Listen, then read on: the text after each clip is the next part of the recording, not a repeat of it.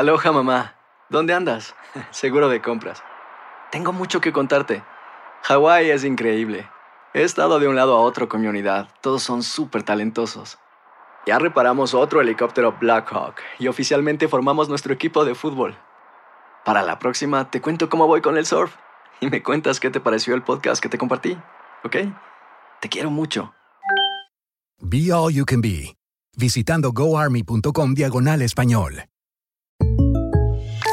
When something happens to your car, you might say,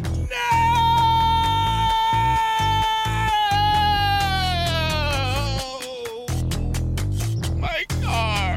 but what you really need to say is something that can actually help. Like a good neighbor, State Farm is there. And just like that, State Farm is there to help you file your claim right on the State Farm mobile app. So just remember, like a good neighbor, State Farm is there. State Farm, Bloomington, Illinois. Boost Mobile tiene una gran oferta para que aproveches tu reembolso de impuestos al máximo y te mantengas conectado. Al cambiarte a Boost, recibe un 50% de descuento en tu primer mes de datos ilimitados. O, con un plan ilimitado de 40 dólares, llévate un Samsung Galaxy A15 5G por $39.99. Obtén los mejores teléfonos en las redes 5G más grandes del país. Con Boost Mobile, cambiarse es fácil. Solo visita boostmobile.com. Boost Mobile, sin miedo al éxito. Para clientes nuevos y solamente en línea, requiere AroPay. 50% de descuento en el primer mes requiere un plan de 25 dólares al mes. Aplican otras restricciones. Visita boostmobile.com para detalles.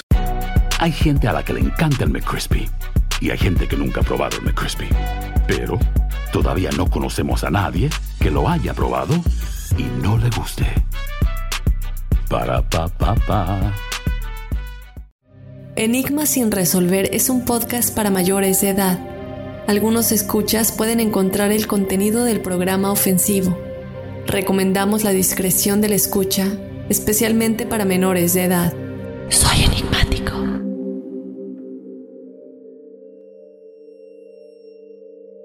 Y bueno, ya estamos en el episodio de testimoniales enigmáticos de esta semana de Enigmas sin resolver. En esta ocasión, nuestro enigmático va a tocar un tema que a mí me llega mucho en lo personal porque es acerca de su mami, que falleció y otra cosa que me llamó mucho la atención es cómo lo tuvieron que manejar entre él y su hermana, eh, cosas que igual yo me identifico un poquito al respecto por cómo se vivió en mi situación. Y bueno, ya vamos a escuchar por qué es un testimonial enigmático, qué es lo que pasó en los últimos momentos de la vida de su mami, qué pasa un poquito después con experiencias que él tiene después de que su mami pues vaya al plano astral y de algunas cosas de la experiencia, cómo fue pasando todo poco a poco. Yo voy a dejar que Paul Álvarez, que nos escucha desde Colombia, desde Bogotá, pues nos vaya contando más. Paul, muchísimas gracias por confiar en el espacio de Enigmas sin resolver. Te doy la bienvenida a los testimoniales. Hola Dafne, muchas gracias. Eh, bueno, primero que nada, amo el programa. Eh, lo encontré por casualidades, aunque las casualidades no existan. Me gustó tanto los primeros dos, tres episodios que tuve que ir al primero y disfrutarlos así mientras trabajaba como en un mes, cuestión de un mes. Muy bueno, me encanta.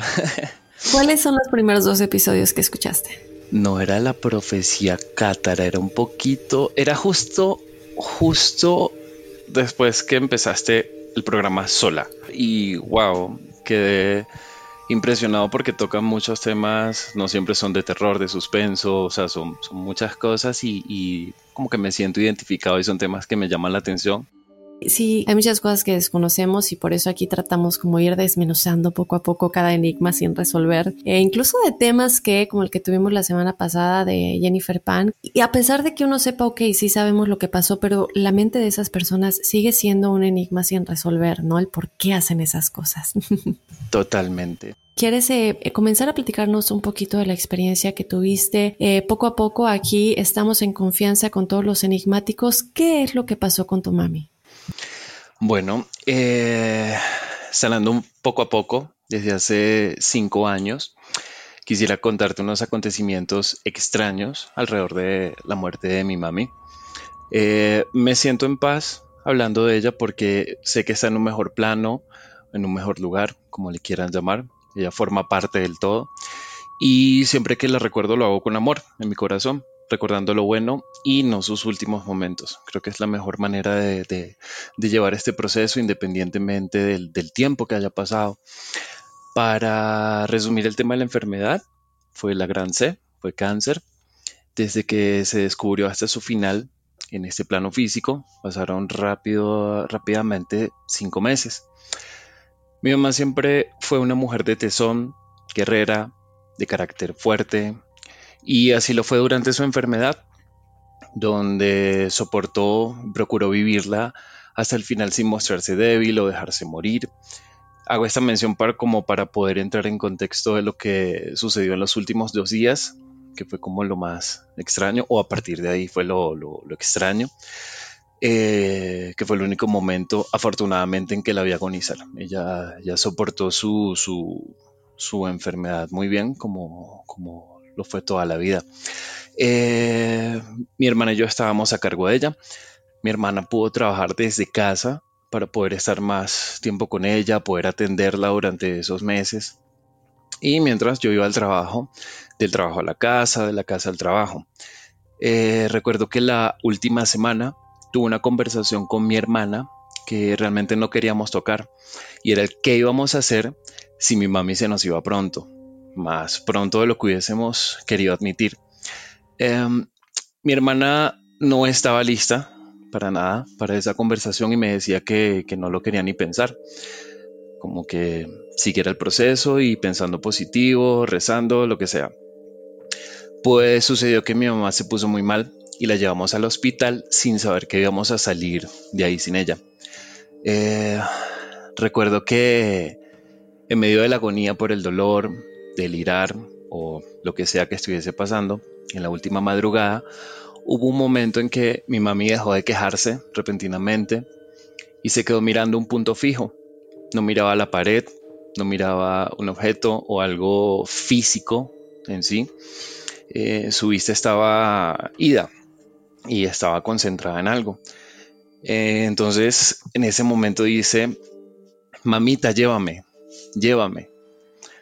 Eso es algo que yo nunca voy a olvidar porque me partió el corazón, porque, porque sé que ya no podía más, porque más que delirar, yo siento que estaba en el umbral donde están los tuyos esperándote algo que, físicamente o de repente nuestro cerebro no, no, no puede asimilar o muchas personas no crean en eso. Me dolió mucho, traté de consolarla torpemente, diciéndole, no digas eso, ya viene el doctor, todo va a estar bien, todo iba a mejorar, pero nadie está como en los zapatos de, esa otra persona cuando, está sobre, o sea, con algún dolor eh, o el dolor de la enfermedad. Entonces por eso digo torpemente. A la mañana siguiente mi mami murió. Mi hermana al darse cuenta eh, la tomó de las manos y elevó una plegaria dándole gracias a Dios por su infinita misericordia y por habérsela llevado y no dejarla aquí sufriendo. Luego de eso se descompensó, fue bueno, fue una novela, un show, no, no sabría cómo explicarlo.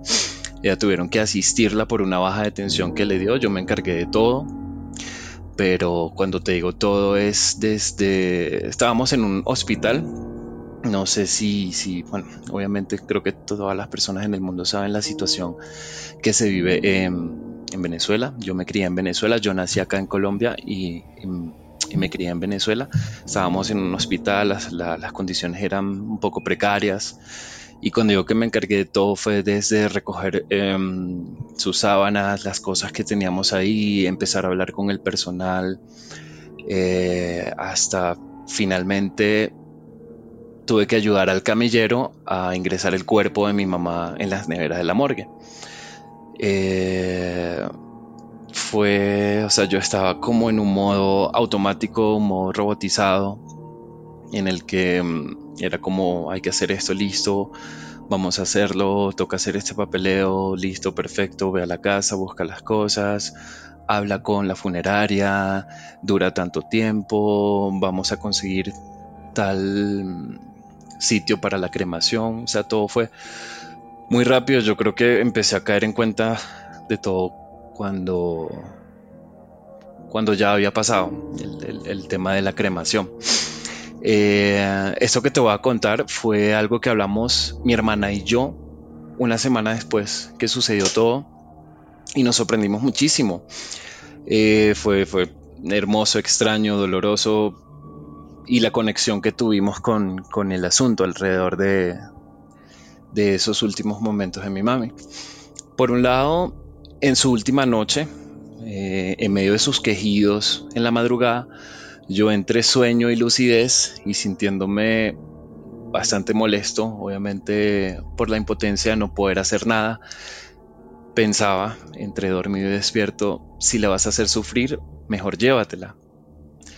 Eh, por otro lado, dos días antes de que muriera, mi hermana, que es más cercana a la religión que yo, se acercó a una iglesia de la Candelaria en Caracas, donde le rezó a José Gregorio Hernández, un médico, doctor famosísimo porque la gente en Venezuela y en muchos otros países le tienen fe, le rezan para casos de enfermedades, curaciones, no sé, espirituales, por llamarlo de alguna manera. Tal es la devoción que creo que lo van a beatificar. Eh, ella me cuenta que se arrodilló ante él y le pidió por mi mami, por su salud.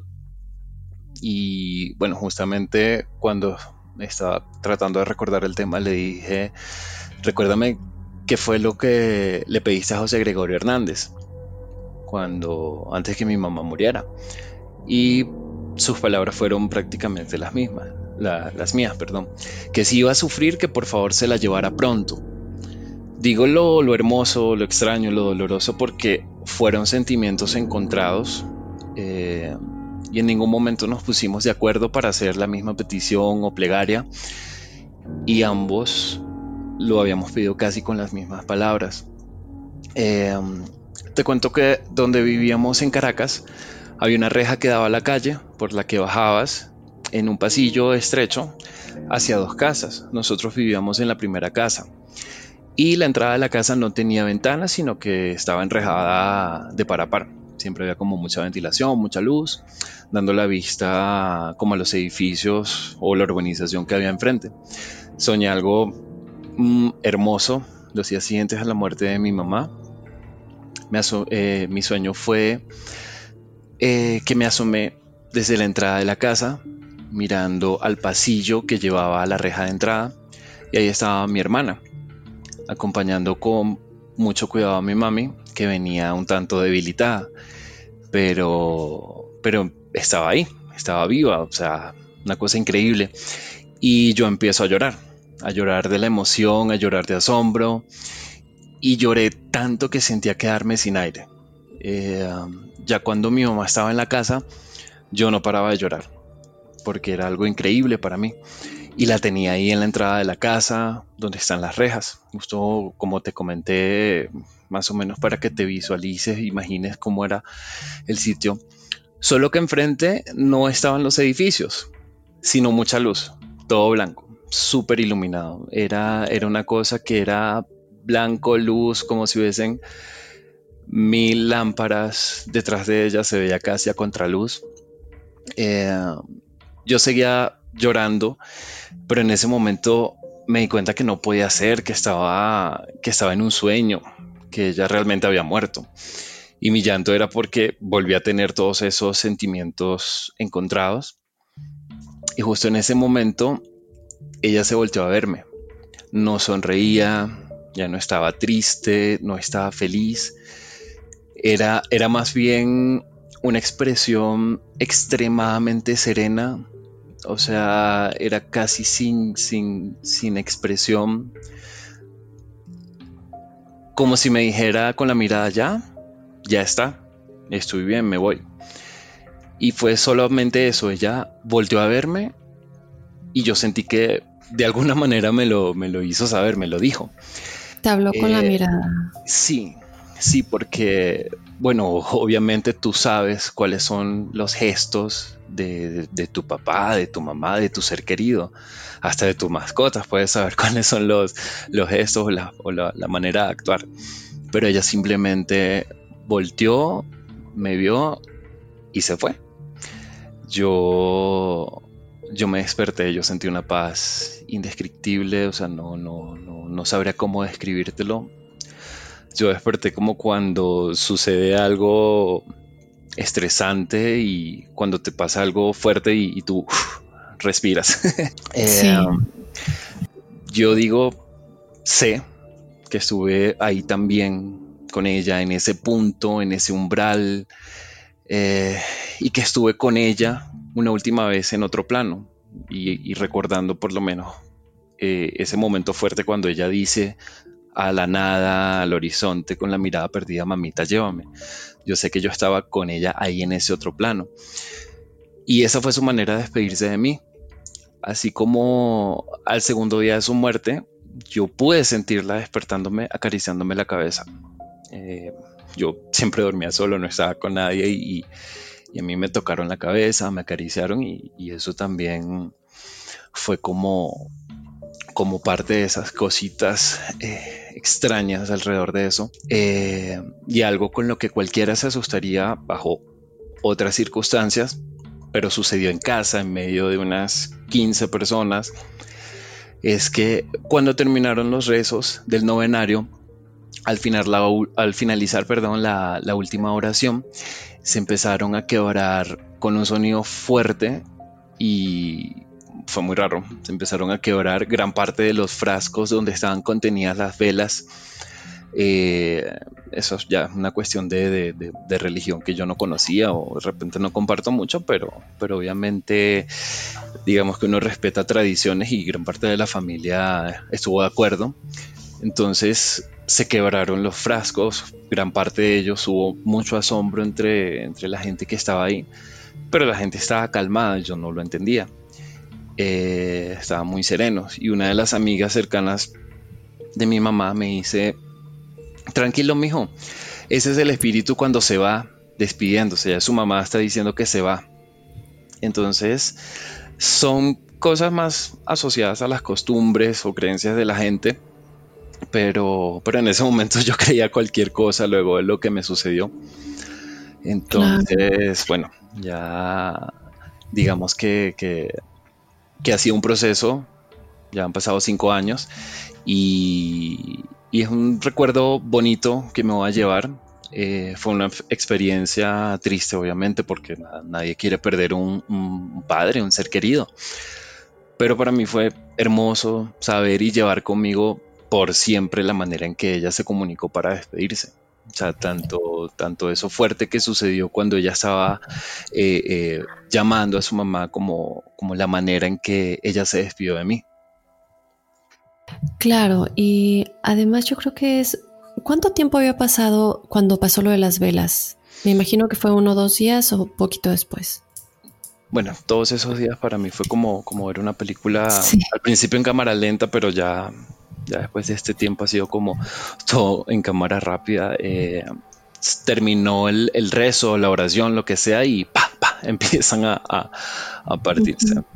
¿Sentiste bien o sentiste mal? Porque muchas veces, y lo hemos escuchado, de hecho, eh, algo que es súper importante mencionar de todo lo que nos has contado es que tú te sentiste en paz, sobre todo cuando soñaste con ella y obviamente te dio mucho sentimiento, pero fue como un, ya respiro, está bien, estoy con ella, ella está conmigo, ¿no? Entonces, ese sentimiento de paz es una de las cosas más importantes que nos han mencionado los expertos porque quiere decir que sí están bien y que sí están en el plano astral en donde deben estar ya sanando y limpiando el alma para lo que sea que tenga que seguir. Entonces, te pregunto que qué fue lo que sentiste cuando se partieron estas, ¿sentiste miedo o sentiste simplemente es como un hola, aquí estoy y me estoy despidiendo de ustedes? No es como la última energía que va soltando el espíritu aquí en este plano terrenal. Para mí fue asombro, pero no, no un miedo como tal, fue un asombro de, estar ahí, de estar tantas personas alrededor y, ver qué sucedió, o sea, que no me lo inventé y que no fui el único que lo presenció, que lo vio. Eh, no, ya, ya yo en ese momento estaba triste simplemente por, por, la partida de ella, pero ese momento en particular no. Mi mamá sí tenía, eh, mi mamá le tenía miedo a la muerte, pero digamos que es como cada vez que nosotros como seres humanos tenemos o sentimos miedo a lo desconocido, a lo que no sabemos, a lo que no vemos.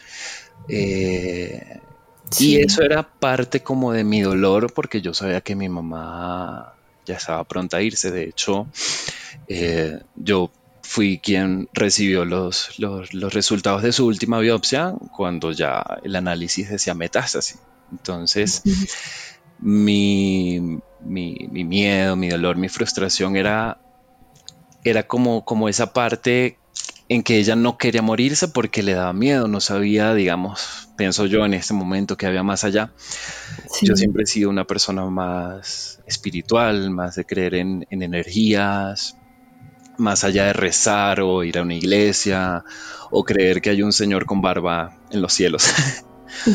soy, más de creer en cuestiones de energía, de cómo se transforman, de cómo podemos evolucionar. Y fue muy raro esa, esa conexión entre lo que es mi personalidad, mis creencias muy particulares, a los que son las de mi hermana, que mi hermana sí tuvo una formación más, más católica. Sí, es que, eh, y lo hemos platicado muchas veces, todo está conectado, entonces no importa cuáles sean las creencias, en mi caso es un poco similar en ese aspecto, sin embargo también nos fuimos por el lado de la tanatología, vino un tanatólogo, entonces creo que todo esto en sí son energías, ¿no? No importa cuál sea la creencia detrás de esa energía, esa creencia está creando una energía. Entonces, lo que sea bueno y positivo para la persona que está yendo eh, por ese proceso y obviamente para la familia igual, ayuda mucho, no importa cuál sea la acción detrás de esa energía que se está creando, siempre y cuando sea positiva, creo yo. Y en tu caso lo vemos claramente, ¿no? Creo que todo esto fue bueno para tu mami. Aquí nos damos cuenta como si las experiencias cercanas a la muerte, la gente que se ha ido y ha regresado, lo que vemos en hipnosis cuando la gente que entra en hipnosis para ver sus vidas pasadas, o lo que nos dicen los mediums cuando se conectan con los espíritus, todo es básicamente lo mismo, ¿no? Viniendo de diferentes lados, todos dicen lo mismo. Mi mamá tuvo el mismo proceso de la mirada perdida, Paul, hablaba mucho de su hermana, mi tía Adela, que falleció hace unos años igual, y decía, Adelita, Adelita, estoy viendo a Adelita. Y vemos bien en los testimoniales de experiencias cercanas a la muerte cómo dicen que ven a gente que conocen, ven a, seres queridos que ya pasaron, que ya se fueron antes que ellos. Y lo mismo con las experiencias de vidas pasadas cuando están entre vida y vida y lo que nos dicen los mediums, ¿no? Entonces, Aquí lo vemos con lo que pasó con tu mamá igual, ¿no? Se quedan viendo, no sabemos todavía qué, podemos especular mucho, creo que tenemos muchos tal vez casi casi seguros qué es lo que podrían estar viendo, pero hasta que estemos en ese momento podremos decir sí, sí era eso. Totalmente. Igual ya con las personas más cercanas, allegadas eh, a ella, que nos visitaron los siguientes días, no era un tema de sentarnos a llorar y a sufrir y a lamentarnos, yo les dije a todos, ¿saben qué? Vamos a hablar cosas bonitas, vamos a recordar lo mejor de ella, vamos a, contar anécdotas. Y, así poco a poco fueron pasando esos días hasta que al pasar una semana, mi hermana y yo ya, ya en privado seguíamos como, como compartiendo recuerdos, anécdotas, lo que sea. Y fue ahí cuando surgió lo de la conversación. Y fue un momento de película porque fue como compartir prácticamente con las mismas palabras lo que dijimos, nunca nos pusimos de acuerdo. Y, fue un momento de película donde los dos nos quedamos viendo y, hubo un momento de silencio muy, muy extraño. Eh, al igual que, el tiempo de, de la enfermedad.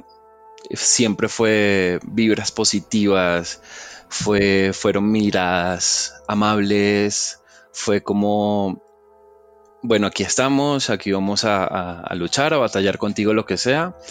Eh, cada persona que se acercaba era, oye, quiero que trates y veas a mi mamá de la mejor manera. Eh, no queremos lástima, no queremos eh, pesadez, de su parte, si vienes a visitar, que sea una visita agradable, amena. Eh, la mamá de mi mejor amigo, ellas nunca tuvieron una relación como previa a eso y ellas se hicieron muy amigas justamente durante la enfermedad de mi mamá. Mi mamá adoraba cuando la señora iba a la casa porque la señora no, no le leía cosas de la Biblia, sino que llevaba un librito pequeño y eran como oraciones a los ángeles, arcángeles, algo así. Yo nunca estaba en la habitación en ese momento, pero, pero ella la calmaba muchísimo escuchar esas oraciones ángeles que la señora compartía con ella.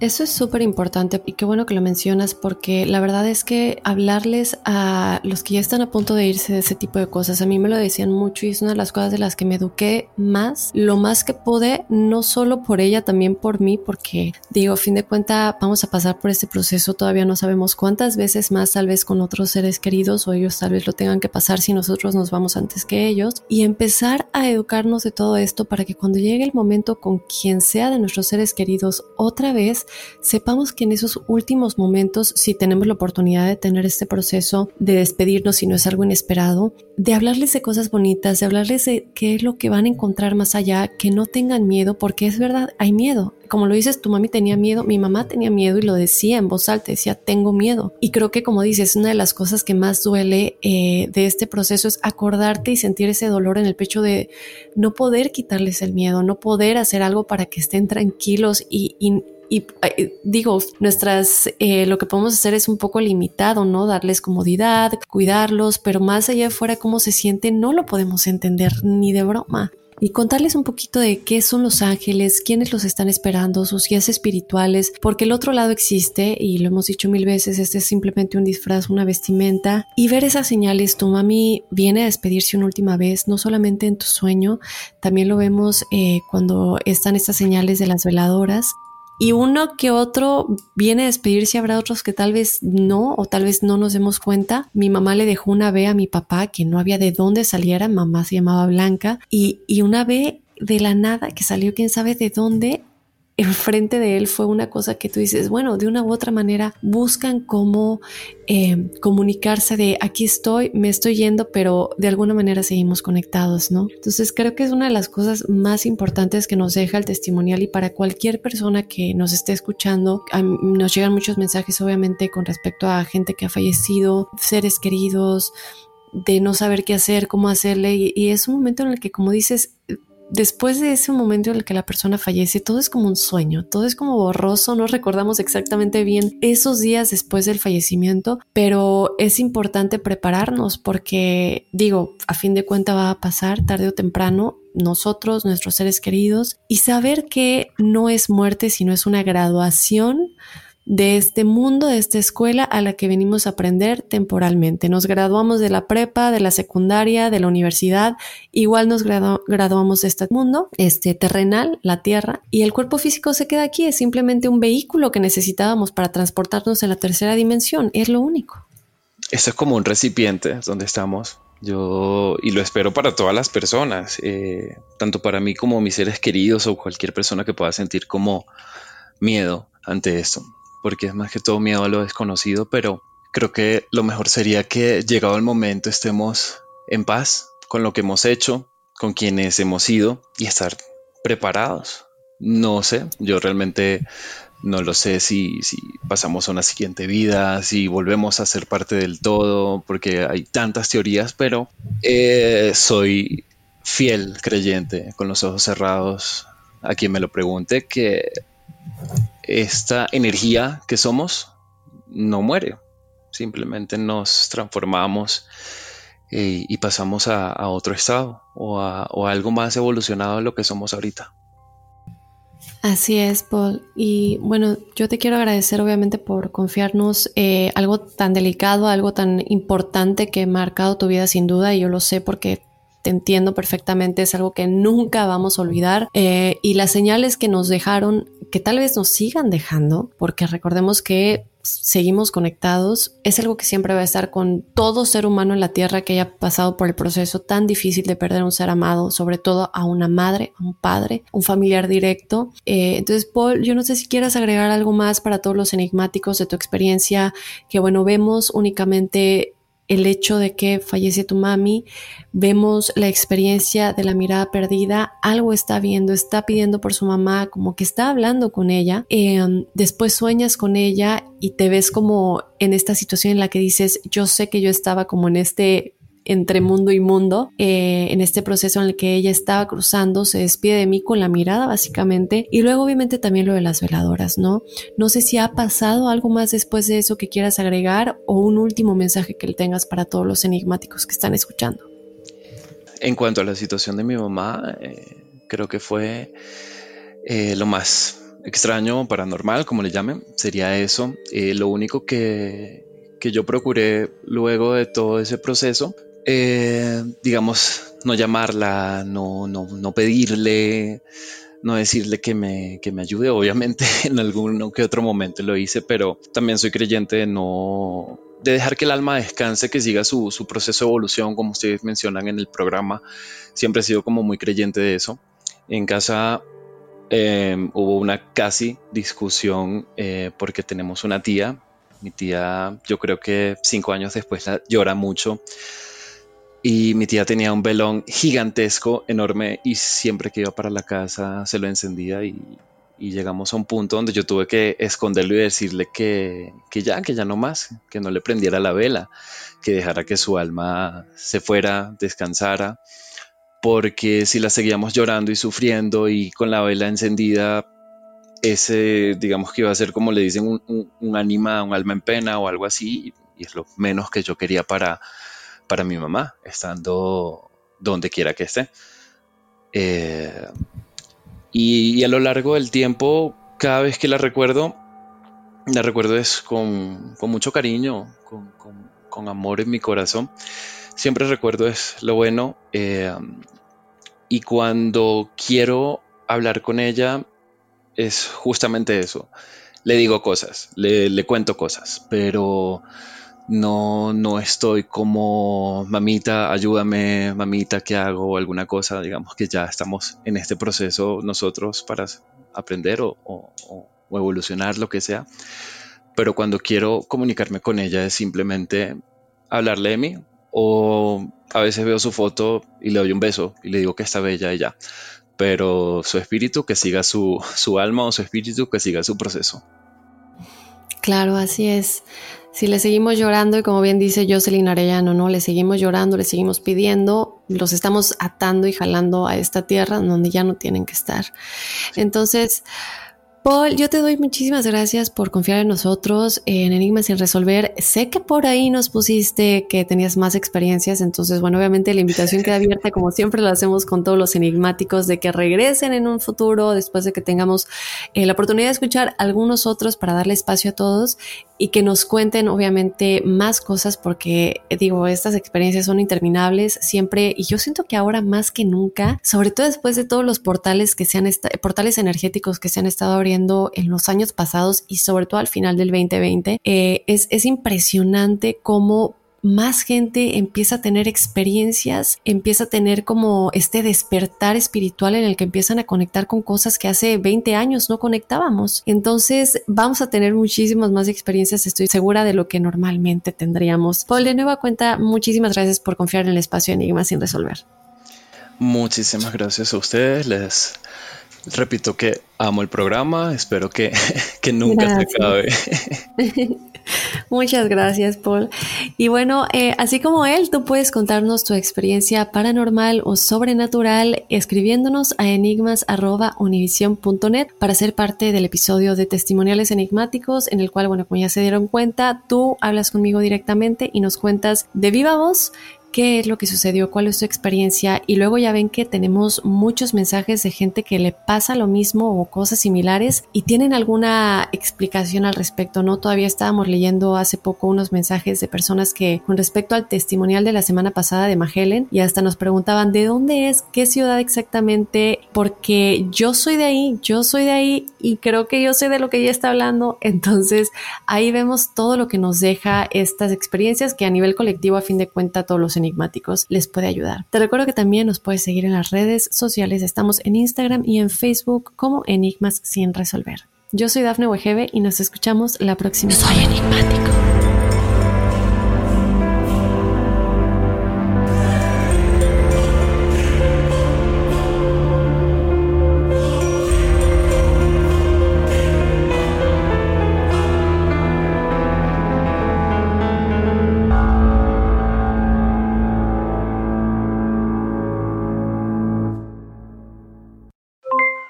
Aloha mamá, ¿dónde andas? Seguro de compras. Tengo mucho que contarte. Hawái es increíble. He estado de un lado a otro con mi unidad. Todos son súper talentosos. Ya reparamos otro helicóptero Blackhawk y oficialmente formamos nuestro equipo de fútbol. Para la próxima te cuento cómo voy con el surf y me cuentas qué te pareció el podcast que te compartí, ¿ok? Te quiero mucho. Be All You Can Be, visitando goarmy.com diagonal español. Boost Mobile tiene una gran oferta para que aproveches tu reembolso de impuestos al máximo y te mantengas conectado. Al cambiarte a Boost, recibe un 50% de descuento en tu primer mes de datos ilimitados. O, con un plan ilimitado de 40 dólares, llévate un Samsung Galaxy A15 5G por $39.99. Obtén los mejores teléfonos en las redes 5G más grandes del país. Con Boost Mobile, cambiarse es fácil. Solo visita boostmobile.com. Boost Mobile, sin miedo al éxito. Para clientes nuevos y solamente en línea, requiere AroPay. 50% de descuento en el primer mes requiere un plan de 25 dólares al mes. Aplican otras restricciones. Visita boostmobile.com para detalles. Hacer tequila, Don Julio, es como escribir una carta de amor a México. Beber tequila, Don Julio, es como declarar ese amor al mundo entero. Don Julio es el tequila de lujo original, hecho con la misma pasión que recorre las raíces de nuestro país. Porque si no es por amor, ¿para qué? Consume responsablemente. Don Julio Tequila, 40% alcohol por volumen, 2020. Importado por Diageo Americas, New York, New York.